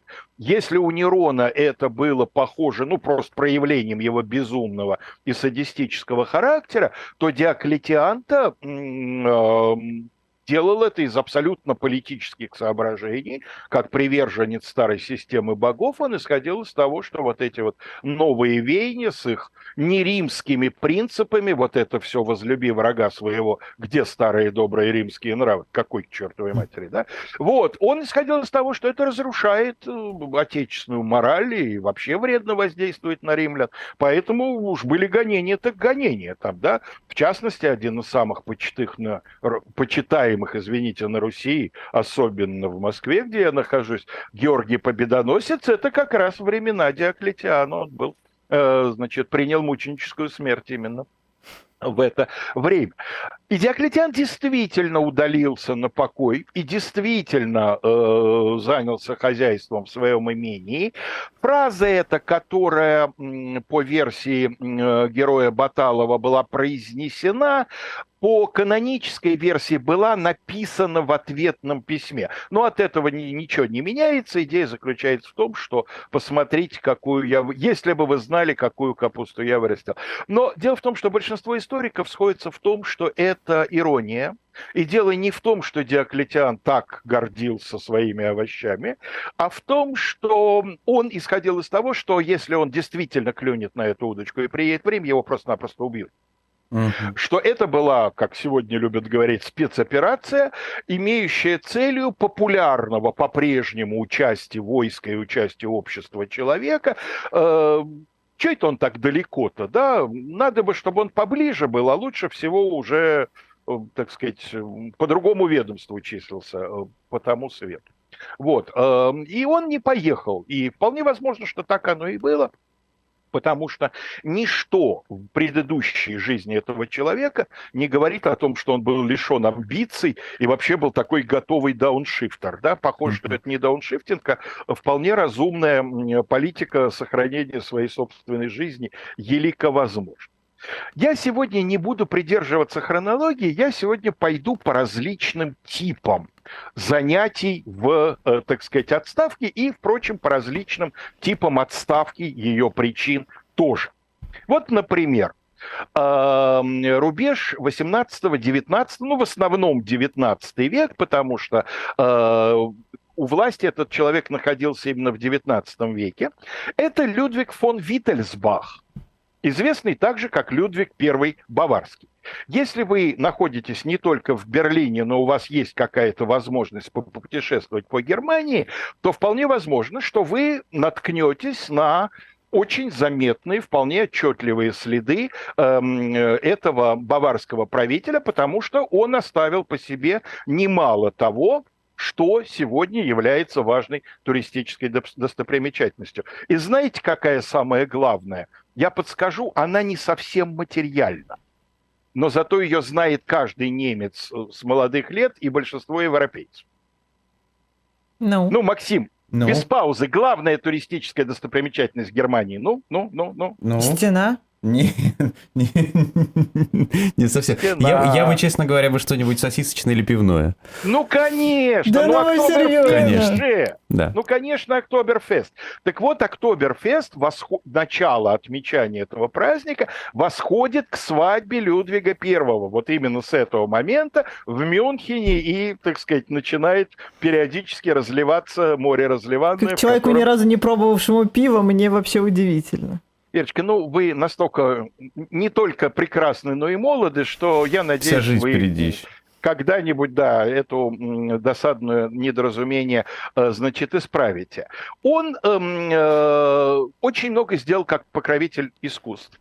Э, из материальных туристических объектов это знаменитая Вальхалла, зал славы германского духа, куда поместили значит, э, всех великих немцев, правда, за одним исключением. Он сам был ревностный католик, поэтому деятели реформации туда не поместили. Например, Мартина Лютера, безусловно, одного из величайших немцев в истории вы там не найдете. Но, тем не менее, в остальном, как считают специалисты, отбор э, почти безупречный. Ну, а уж что касается совсем безупречного отбора, это основанная им так называемая старая пинокотека библиотека Мюнхена один из наиболее э, респектабельных, богатых, знаменитых э, художественных музеев и картинных галерей эм, значит, мира. А романтическая версия утверждает, что э, Людвиг Баварский вынужден был отправиться в отставку потом, и удалиться в частную жизнь, потому что баварцы не простили ему фривольного поведения в весьма уже зрелом возрасте, когда ему было за 60 или около 60, он испытал сильнейшее чувство к даме значительно моложе его. А, значит, э, сценическое имя ее Лола Монтес – и она выдавала себя за испанку. На самом деле фамилия Гилберт была она ирландкой. Как можно перепутать испанку и ирландку, я, честно говоря, для меня это загадка. Но, тем не менее, вот, э, так сказать, путали, и, и в частности, это делал Людвиг Баварский. Действительно, э, народ бурчал по этому поводу. Э, по этому поводу сочинялись иронические всякие вирши, памфлеты и так далее. Самый, наверное, известный э, Генриху Гейне, значит, принадлежит его перу. Но причина ухода, конечно, более прозаическая. Его смела, можно сказать, европейская революция 1948 года. Он понял, что времена настают для королей нехорошие. Правда, потом сам он это будет тоже обставлять таким вот диоклетиановым, скажем так, методом, в, став простым гражданином, перестав быть королем, он запишет править я больше не мог, а превратиться в пустышку, бездумно подписывающую составленные за нее документы, не хотел. Чтобы не стать рабом, я стал свободным человеком. И человек, который не знаком с обстоятельствами его ухода на пенсию, он подумает, что вот там, да, что-то случилось, человек почувствовал, что он теряет компетентность, да. Нет, его революция подвинула, и он не согласился быть тем, что революция ему предлагала, превратиться угу. в монарха, который царствует но не правит. Вот, так что тут, в общем, тоже э, не будем уже особенно романтизировать. А помните, в одной из передач, посвященных неудавшимся мятежам, я говорил о том, что титул герцога Бекингема как будто проклят. Да, да, да. Четырежды учреждался титул герцога Бекингема. В третьем и четвертом случае он просто-напросто вымер, потому что уже первый, получивший этот титул, никакого потомства не оставил. А в первых двух случаях была коротенькая преемственность, в одном случае три, в другом случае два этапа, но и титул тоже все равно накрылся медным тазом. Вот возьмем второй, вторую редакцию. Тот человек, его звали Джордж Вильерс, как и его папу, которого тоже звали Джордж Вильерс, это сын как раз того самого герцога Бекингема, который я не сказала «да, э, милорд». Вот. Э, дело в том, что герцог Бекингем, убитый лейтенантом Фелтоном, успел эм, э, за несколько месяцев, кстати говоря, до этого убийства, успел родить сына. И, э, спойлер сразу, не от Анны Австрийской, вот. И э, вот этот самый сын впоследствии станет э, одним из виднейших соратников Карла II, того самого, который в результате реставрации mm-hmm. станет э, еще одним стюартом на английском престоле в 17 веке и оставит по себе, ну, иногда говорят неоднозначную, на самом деле довольно однозначную славу, потому что правительство, которое сформируется при эм, э, Карле II не с самого начала, в 1667, а он пришел в 60-м, э, получит потом ироническое, а можно сказать даже сатирическое название Cabal Ministry – Угу. Cabal – это слово, которое сегодня, в общем, из активного английского ушло, означает оно заговор, интригу. Mm. Ну, от французского «кабаль», да? И образовано это название министерство, то есть правительство, да, по первым буквам членов этого кабинета. Клиффорд, Эшли, Бекингем, Арлингтон и Лодердейл. Арлингтон, Лодердейл. Вот они, значит, образуют... Была даже такая, можно сказать, частушка, как может государство процветать, когда им управляют эти пять. Английский док, тупой баран, крот, дьявол и кабан. В, этой, в этом перечислении, в этом, э, в, в, в, в этом значит, эм, квартете крыловском э, наш Бекингем кабан. Вот он, значит, э, был одним из важнейших министров Карла II, э, э, интриговал, воровал, бодался там с другими членами, в основном с Арлингтоном.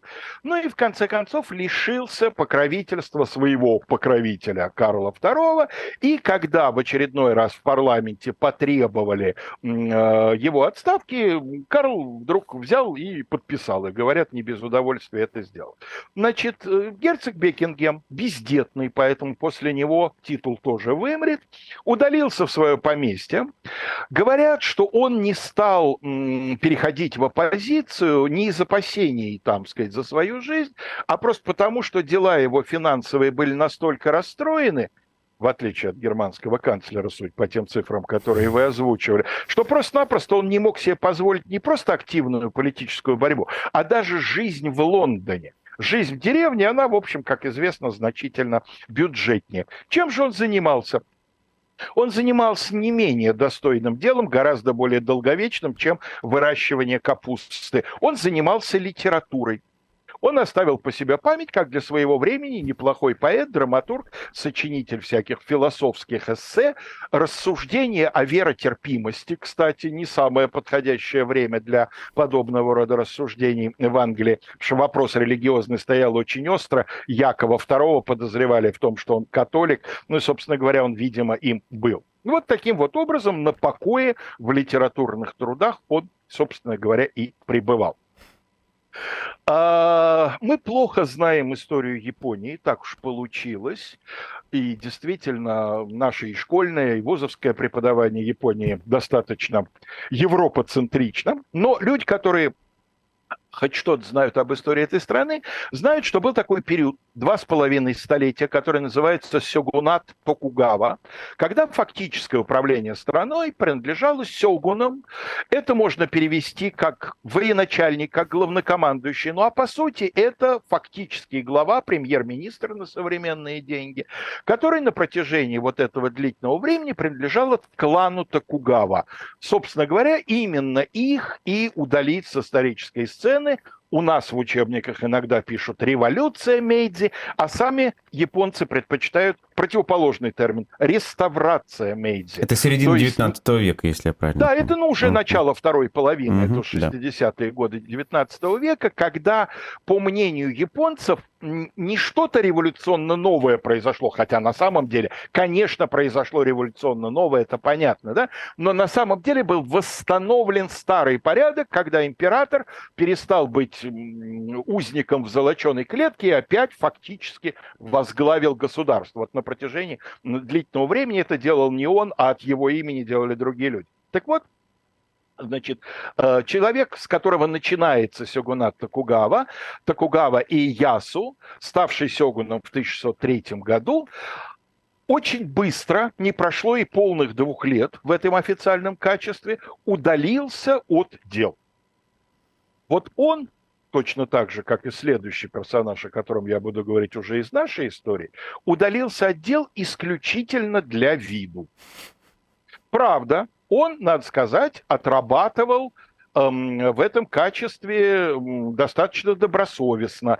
Занимался в своем поместье тем, что э, стихи писал, значит, э, изучал историю, проводил время в беседах с мудрецами, вот. Но на самом деле очень крепко держал руку на управлении государством, провел чрезвычайно важные реформы, по сути, утвердив начала вот этого э, типа правления, расправлялся со своими политическими противниками, например, организовал штурм замка, где скрывался подросший сын его предшественника Хидайоси, и убил молодого человека, чтобы тот не отсвечивал. Вот. Но вот, э, тем не менее, э, несмотря на то, что практически до, до самой своей смерти был фактическим правителем страны, находился в это время на пенсии и формально занимался всякими изящными, приличными делами. Ну, а герой из нашей истории, который тоже якобы удалялся, а на самом деле никуда не удалялся, делал это даже дважды. Это, конечно, Иван Васильевич Грозный, который, мы, по-моему, про оба эти случая вспоминали, который сначала, э, разгневавшись на изменников бояр и священнослужителей, которые не тем занимаются, удалился из Москвы, в Александрову Слободу, то есть тоже, можно сказать, в деревню. Оттуда заявил, что собирается отречься от престола, но зачем-то еще прислал письмо москвичам, в котором перечислял, какой бы он был замечательный правитель, если бы не мешали боярские измены, поповские интриги и так далее. Ну, москвичи предсказуемо устроили боярам и священникам, э, значит, такую жизнь, что э, все вместе отправились в Александрову Слободу э, просить государя вернуться. И государь, надо сказать, почти как Диоклетиан, вернувшись, разделил государство на две части для удобства управления. Правда, в отличие от Диоклетиана, который действительно вводил удобное управление в огромной империи, тут царь, разделив государство на земщину и опричну, скорее наоборот запутал управление. Ну, а второй случай, это, конечно же, крещенный татарский царевич Семен Бекбулатович, совершенно неожиданно для себя ставший великим князем московским, и в течение 11 месяцев сидевший на троне, лупавший глазами, он еще по-русски не очень хорошо понимал, плюс ко всему, значит, э, с ужасом наблюдавший, как э, э, бывший великий князь, его предшественник Иван Васильевич, бьет ему земные поклоны, униженный, пишет письма, холоп твой верный Вашка с сыновьями Иванцом и Федорцом, челом бьет, а, пожалуй, деревеньку, после чего через 11 месяцев также, без объяснения причин, Пушкин, бывший сковырнут и отправлен в Тверь, так сказать, на удельное княжение. Что это было, историки спорят до сих пор, но мне очень нравится версия о том, что якобы Ивану Грозному, который был очень суеверен, было пророчество, что в текущем году московского царя постигнет смерть. И действительно, в октябре, а Новый год тогда начинался в сентябре, поэтому, собственно, и год, да, и действительно, э, Иван Грозный, решив обмануть Безносую, посадил на престол, кого не жалко, да, а когда срок закончился, а пророчество не сбылось, понял, что его в очередной раз надули и вернул все взад. В новейшей истории России можно находить аналогии, хотя они будут совершенно, как вы понимаете, беспочвенны. Ну и в заключение два великих француза. Уж извините, если говорить о изгнанниках, то без них никак не обойтись. Наполеон, конечно, в изгнание отправляться не хотел. Но в первое свое изгнание он отправился формально добровольно.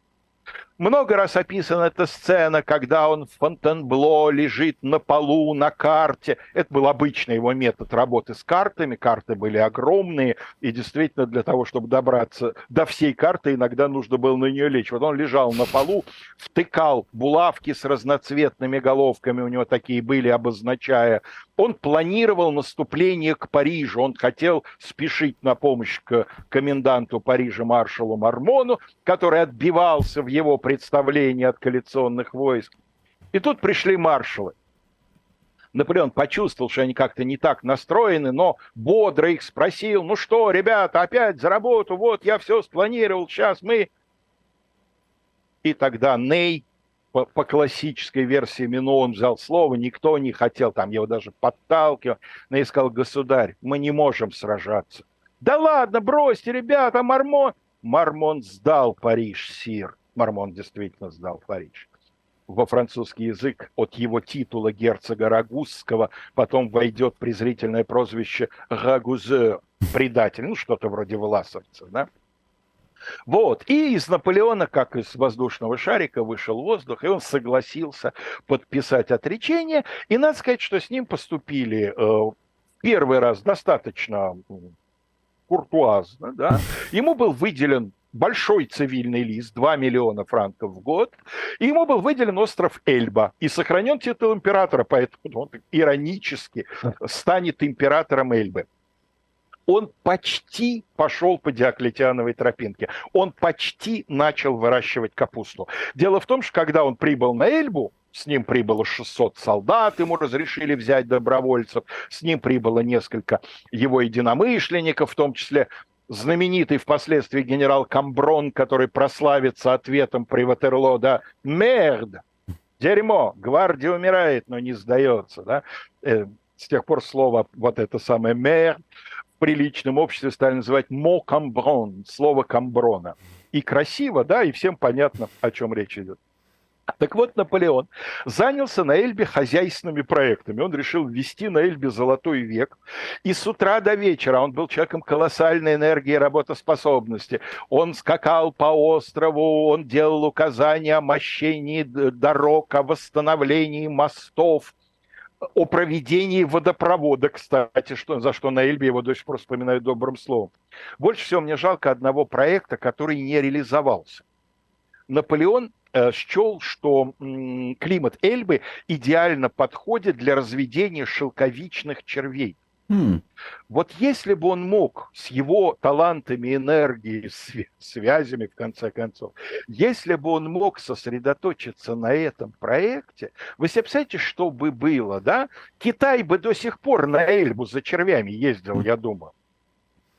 Но поманила его, опять поманила его вот эта вот изменчивая дама-политика, знаменитые 100 дней, поход орла, Кстати говоря, когда я вспоминал этот, в общем, хорошо достаточно мне знакомый сюжет, я вспомнил один из э, замечательных э, случаев, э, значит, который произошел с Наполеоном по пути. Где-то на полдороги к Парижу э, он вместе с войсками, которые к нему примкнули, да, он пробирается, вот он поднимается на холм, а параллельно пыхтит какая-то совсем старая женщина, но тоже лезет на холм.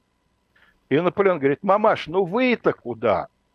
Она говорит, а, мне сказали, что тут император где-то, вот посмотреть бы перед смертью. Наполеон был в хорошем настроении. Он решил свою инкогнито не раскрывать. Говорит, мамаш, ну на кой черт вам бывший император? Он был тиран, нынешний король тиран. Какая между ними разница?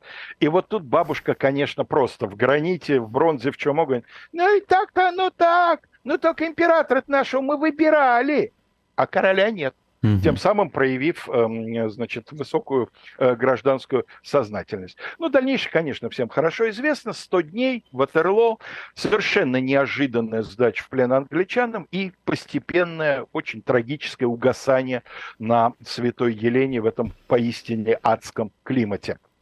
Ну и последний, последний действительно великий изгнанник, без всякой иронии говорю, это генерал Шарль де Голь, человек, который э, не скажу всегда у него это удавалось, но который старался не поступать с принципами. Кстати, его биография, на мой взгляд, хороший пример того, что даже если вы очень стараетесь это делать, все равно это невозможно делать, э, находясь на высшем уровне политики, да, она все равно вас на какие-нибудь не очень красивые вещи дотолкнет.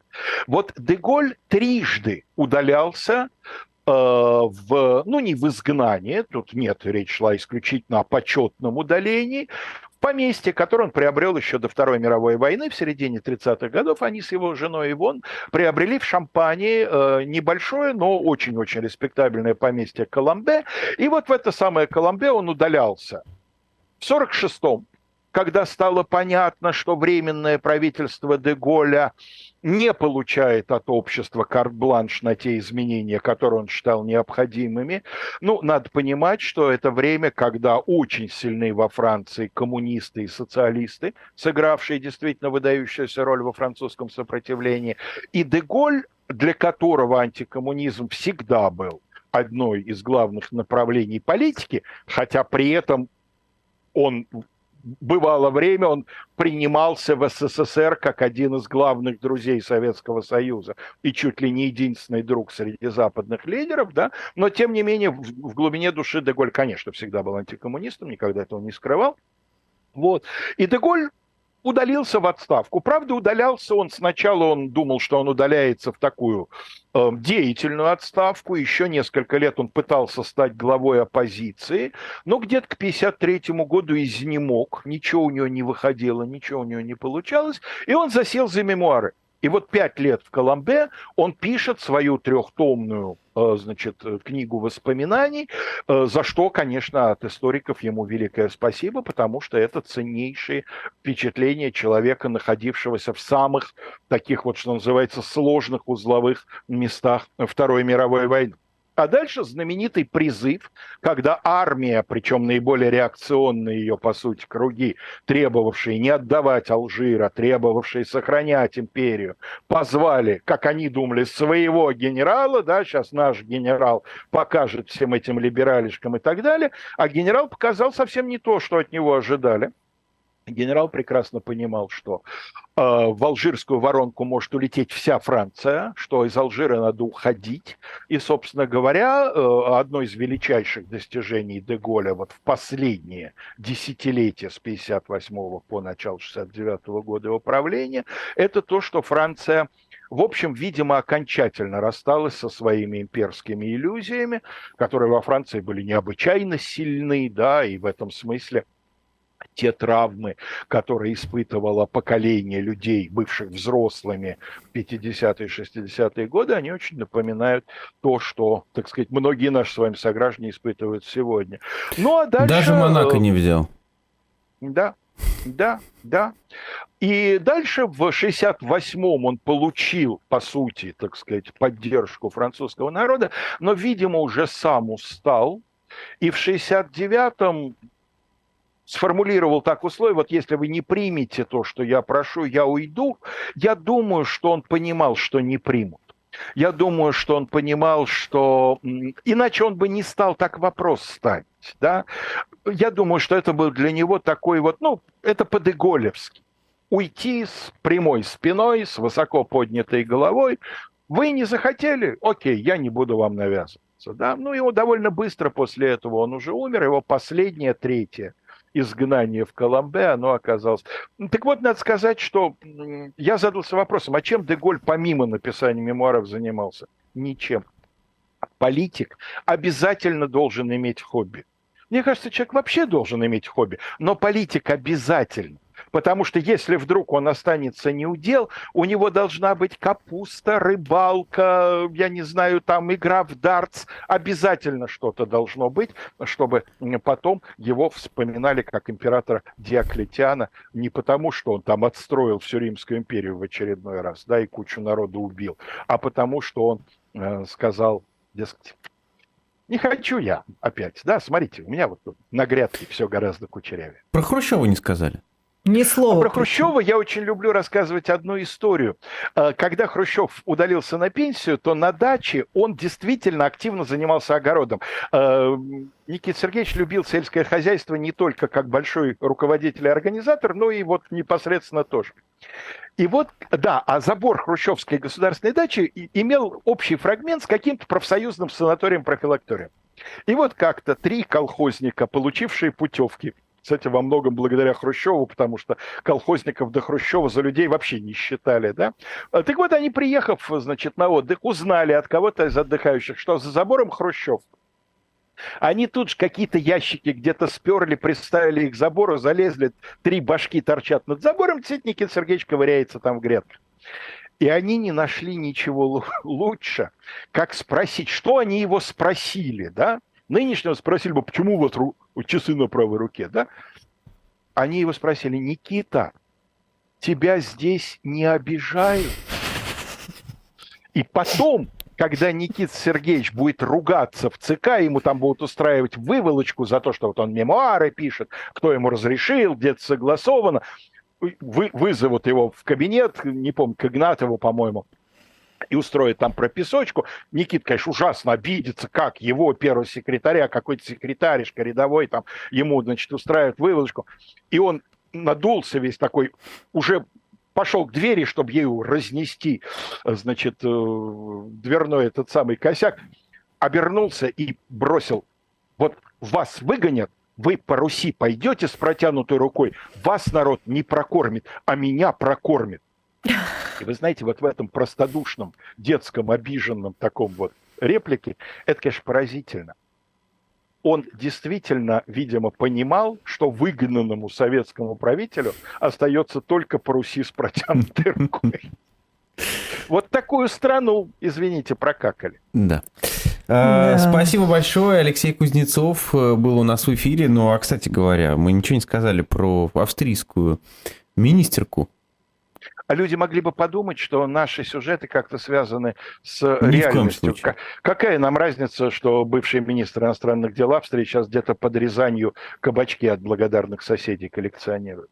Между прочим. Ей, э, кстати, нравится. По-моему, где-то рядом с Касимовым. Вам нравится или, или ей, ей, ей нравится? Ей, она очень довольна. По-моему, это да. как раз где-то рядом с Касимовым. Э, тем Я самым, знаю, от, откуда, откуда, откуда Семен, Семен Бекбулатович. То есть вы хотите сказать, что если история кольцуется, мы ее увидим в следующий раз местохранителем престола? Да, может быть, почему нет? Ну, да, вчера там, говорят, она к ней приезжала Слуцкий. Не знаю, называл ли он ее зайчуткой и трогал, как по обыкновению он это делает со всеми женщинами, но... Ну, Слуцкий фанат бани еще. Я знаю, что он всех женщин в баню зовет. Ну, вот, вот и ему интересно, есть ли там наверное, баня. указание было, надо ее прощупать, и тут вспомнили про Слуцкого, да? Абсолютно точно. Абсолютно точно. Ну, это жизнь. Это жизнь. Может быть. Это политика, Ира, простите, пожалуйста. Ужас, ужас. Ничего Всем личного. хорошего завершения выходных. Ребят, вам хорошего завершения. Спасибо, Алексей Валерьевич.